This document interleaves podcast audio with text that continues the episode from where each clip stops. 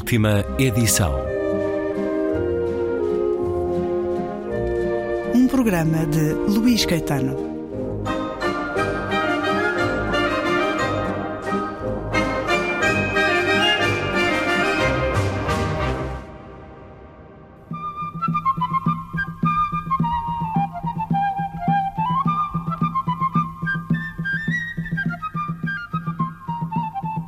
Prazer que fez abalar tal serra como eu da estrela, fará engrandecer o mar e fará bailar castela e o céu também cantar. Romeiro, Romeiro, quem és tu? Ninguém. Ser ou não ser? Eis a questão.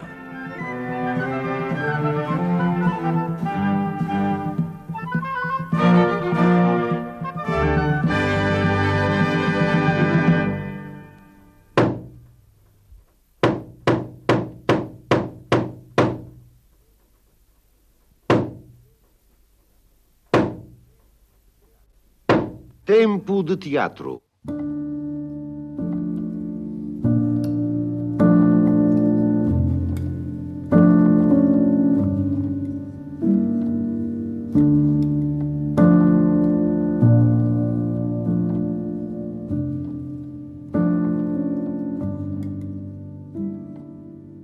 Com o olhar fixo, os ouvidos atentos, a expressão do rosto sorridente ou tensa.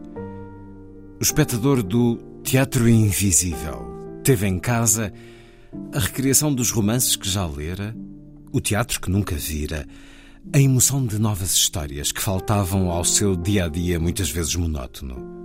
Estimulado pelo som, ele construía o cenário, adivinhava os personagens, vestia-os, amava-os ou odiava-os. E porque esse ato criativo pertencia ao seu mundo interior, participava da ação, vivia os acontecimentos.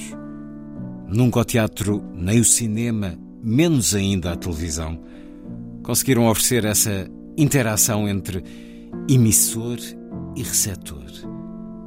A voz, a música e o ruído que chegavam davam a falsa e deliciosa ilusão que era para ele que a história fora criada.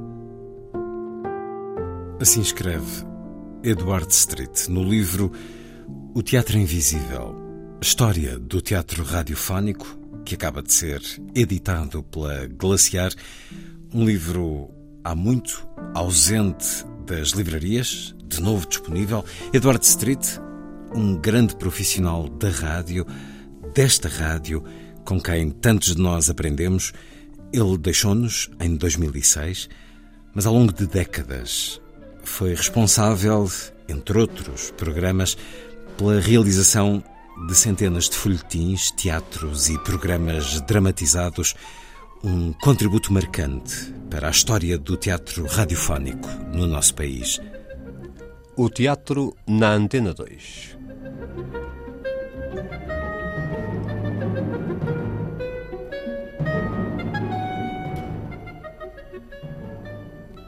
Estreou-se no sábado, dia 15, no Teatro Nacional de Dona Maria II, na sala Amélia Recolasso Robles Monteiro, o poema dramático de Francis Ponge, O Sabão. Coprodução do Teatro Nacional com o projeto teatral Associação Cultural, esta obra leva-nos a um dos grandes poetas franceses do século XX, Francis Ponge. Porque o texto poderá surpreender o ouvinte que não conhece o autor, justifica-se uma apresentação. Francis Ponge saiu do anonimato em 1942, tinha 43 anos, quando foi editada uma pequena coleção de 32 poemas em prosa intitulada Le Parti pris des choses.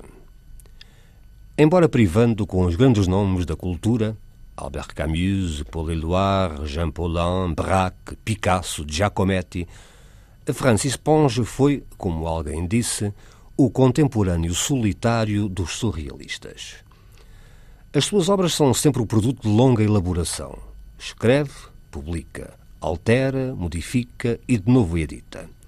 O leitor assim vai conhecendo as fases, a evolução do mesmo texto. É o próprio Francis Ponge quem diz: O poema em prosa não me satisfaz. Procuro uma nova forma, talvez mais íntima, mais épica. Ponge não acredita na inspiração. Há um trabalho contínuo de busca incessante da expressão perfeita, sem ter a ilusão de a encontrar. De resto, são inúmeros os seus textos que foram reconstruídos durante anos. E o Sabão, o poema que vamos transmitir, é prova disso. Teve uma gestação que demorou 25 anos. Edward Street, autor do Teatro Invisível, História do Teatro Radiofónico.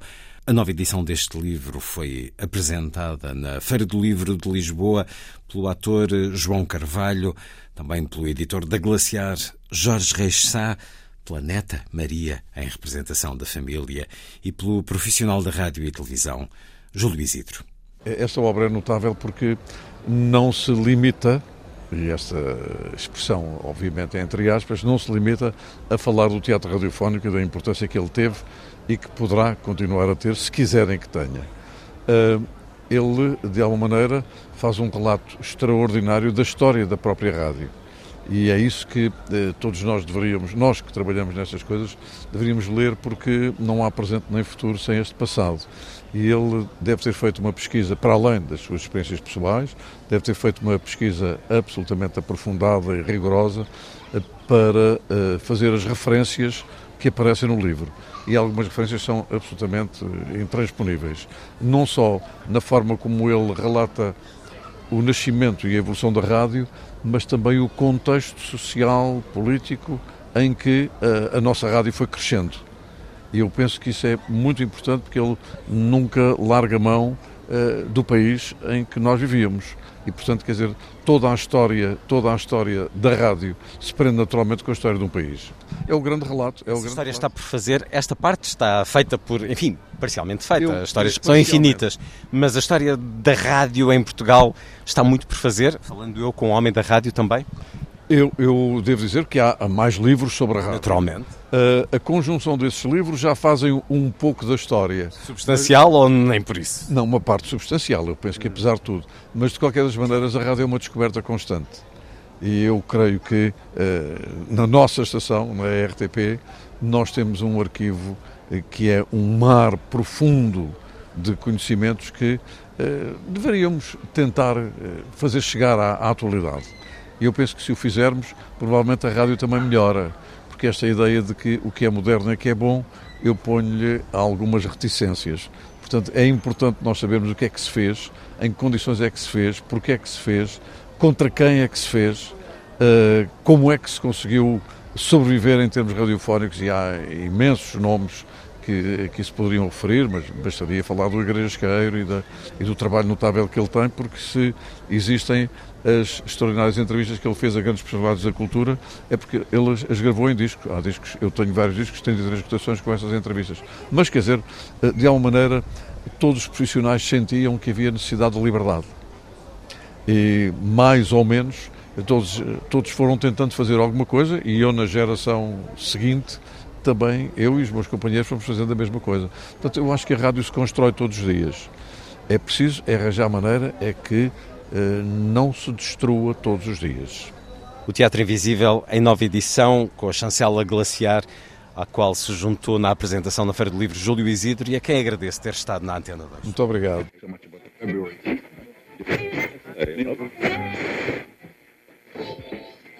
Afirmou Bertolt Brecht que a rádio foi um invento que não estava previsto. De facto, entre a descoberta de Marconi e o aparecimento das primeiras estações de radiodifusão, passaram-se duas dezenas de anos em que o brinquedo andou de mão em mão, divertindo os fanáticos pelos fenómenos elétricos. Depois tudo se passou como numa explosão. Compreendendo que a palavra e a música podiam percorrer longas distâncias num tempo ínfimo, a notícia, a reportagem, o disco e o espetáculo invadiram o espaço procurando as antenas que levavam às telefonias o espetáculo do som. O Teatro Invisível foi atrás e cresceu. Ganhou a maioridade nos anos 40, evoluiu e diversificou-se a partir da segunda metade do século XX. Foi aqui que nós emperramos. O teatro sempre foi apreciado e temido pelo poder, em qualquer país. Reflexo do passado ao espelho do presente, ele transmite, sem o distanciamento e a moldura que o cinema propicia, factos e emoções que facilmente saltam do palco para a plateia. Os personagens têm a nossa dimensão e revelam medos, sonhos e pecados que trazemos connosco. Ora, sendo a rádio o meio de comunicação intimista, em que a palavra e o silêncio rodeiam quem fala e quem ouve, nós, em Portugal, ficamos reféns de textos excelentemente interpretados, bem realizados, mas controlados. Um dos momentos do livro O Teatro Invisível, do meu companheiro de trabalho na Antena 2, Eduardo Street, em nova edição. Na Feira do Livro de Lisboa foi agora apresentado com Júlio Isidro e João de Carvalho, também com Maria, neta de Eduardo Street, e o editor da Glaciar, Jorge Reixá. Bem-vindo uma vez mais à Antena 2. Este livro foi uma muito boa surpresa em 2006, quando o homem que mais sabia de teatro radiofónico no nosso país, ele chama-lhe o Teatro Invisível. Muitos nomes foram dados a esta forma de teatro através da rádio. Em 2006 saudámos esse surgimento. Os aplausos que escutam têm outra razão. Agora, depois de muitos anos sem o encontrarmos na livraria, está de regresso com a chancela glaciar. Razões para ter este livro agora no seu catálogo, Jorge Reixá? É um livro que me orgulha muito de ter publicado na Glaciar. Ele nasce de um uh, desafio que me foi lançado pela Sociedade Portuguesa de Autores, pela doutora Paula e pelo José Jorge Letria, que quiseram apoiar mais uma vez, uh, já tinham apoiado a primeira edição, e quiseram apoiar mais uma vez este livro, e lançaram-me o desafio de o fazer, pediram-me que, que, que, para eu ler e saber, e eu, eu, fiquei logo abismado com uma história que eu não conhecia, tenho que ser honesto. sabia da existência, claro, do teatro radiofónico, mas não sabia da riqueza que existe neste livro e que é a riqueza histórica da rádio em Portugal e do teatro invisível, como diz o Eduardo Strita em Portugal. Por isso foi uma honra muito grande ter feito o livro. Corrigimos algumas coisas que na primeira edição estavam menos boas, uh, algumas gralhas, fizemos uma capa nova, uh, tentamos trazê-lo um bocadinho para 17 anos depois, porque tudo muda, não é? Mas, imagens aqui, há fotografias imagens, da época. fotografias da época. Fizemos o, o, o melhor trabalho possível. Também temos que agradecer na Glaciar à família, à Paula Street, à Cristina Street, que foram incansáveis na homenagem que queriam fazer ao pai. E que é uma homenagem merecidíssima no trabalho de bastidores que, que, que ele faz. Eh, repara, o editor é uma pessoa que está sempre dos bastidores, não é? Tu tens aqui na feira milhares e milhares de livros e dificilmente te lembras quem é que os pôs cá fora e quem é que quem é que quem é que nós citando o Mário Cesarini deu um diadema ao mundo, não é? Quem é que fez isso? E é um editor que é um realizador invisível, uma pessoa que está por trás. E esse foi sempre o trabalho do Eduardo, eh, notoriamente quando se lê este livro. É uma pessoa que possibilitou que aqueles atores que todos nós conhecemos pela voz e, pelo, e, pela, e pela cara, é claro, depois quando passam para a televisão e para o teatro mesmo, eh, que, que, apareçam, que surjam, que façam teatro radiofónico. Eh, por isso, para mim, ainda para mais pessoalmente, é uma, uma Fico muito feliz de estar associado a esta homenagem ao Eduardo nesta reedição e espero que as pessoas aqui na feira o adquiram e que ou adquiram depois nas livrarias e que, e que o leiam com, com gosto, porque é uma história maravilhosa do teatro em Portugal.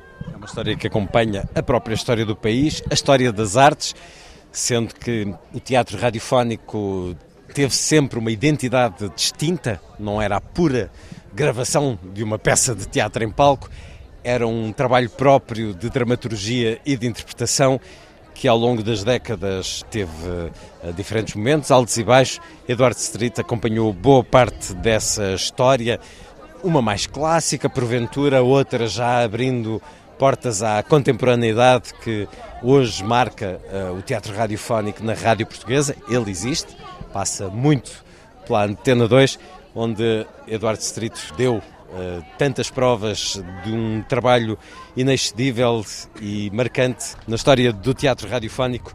E agora, podemos voltar a ter essa história na edição da Glaciar, projeto também com o estímulo da Sociedade Portuguesa de Autores, como aqui acabamos de escutar o editor Jorge Reixá na Feira de Livro de Lisboa.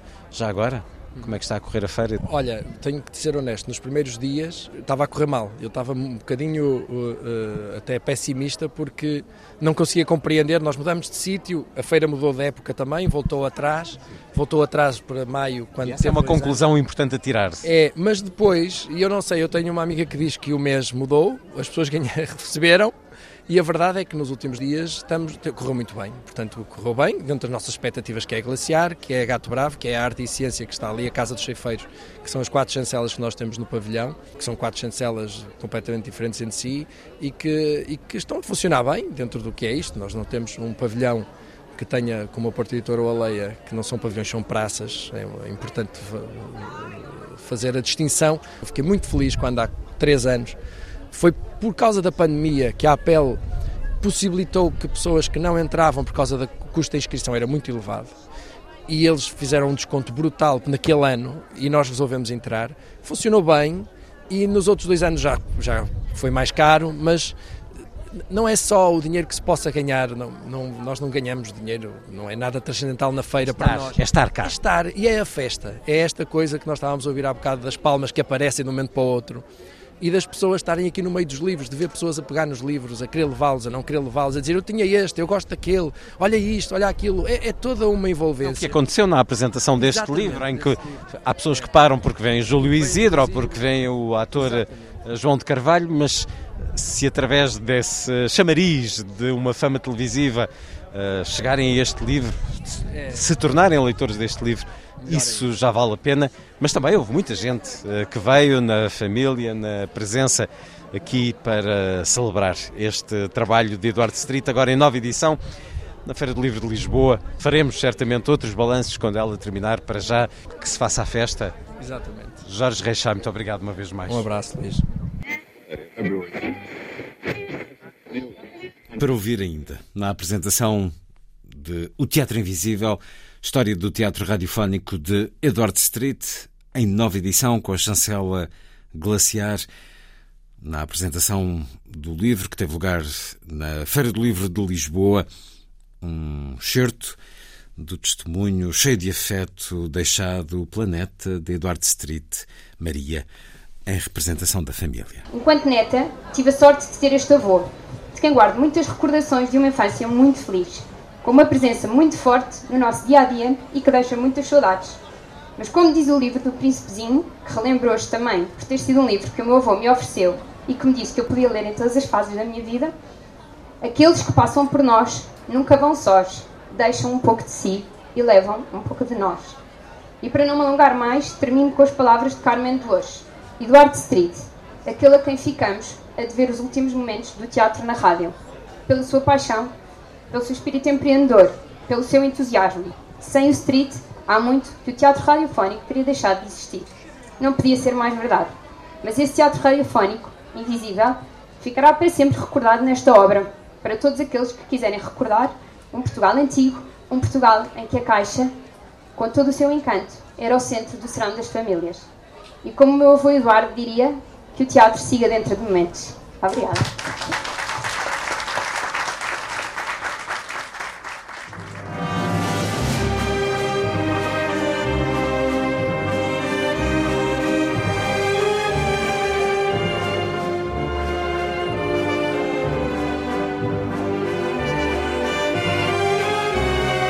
Última edição.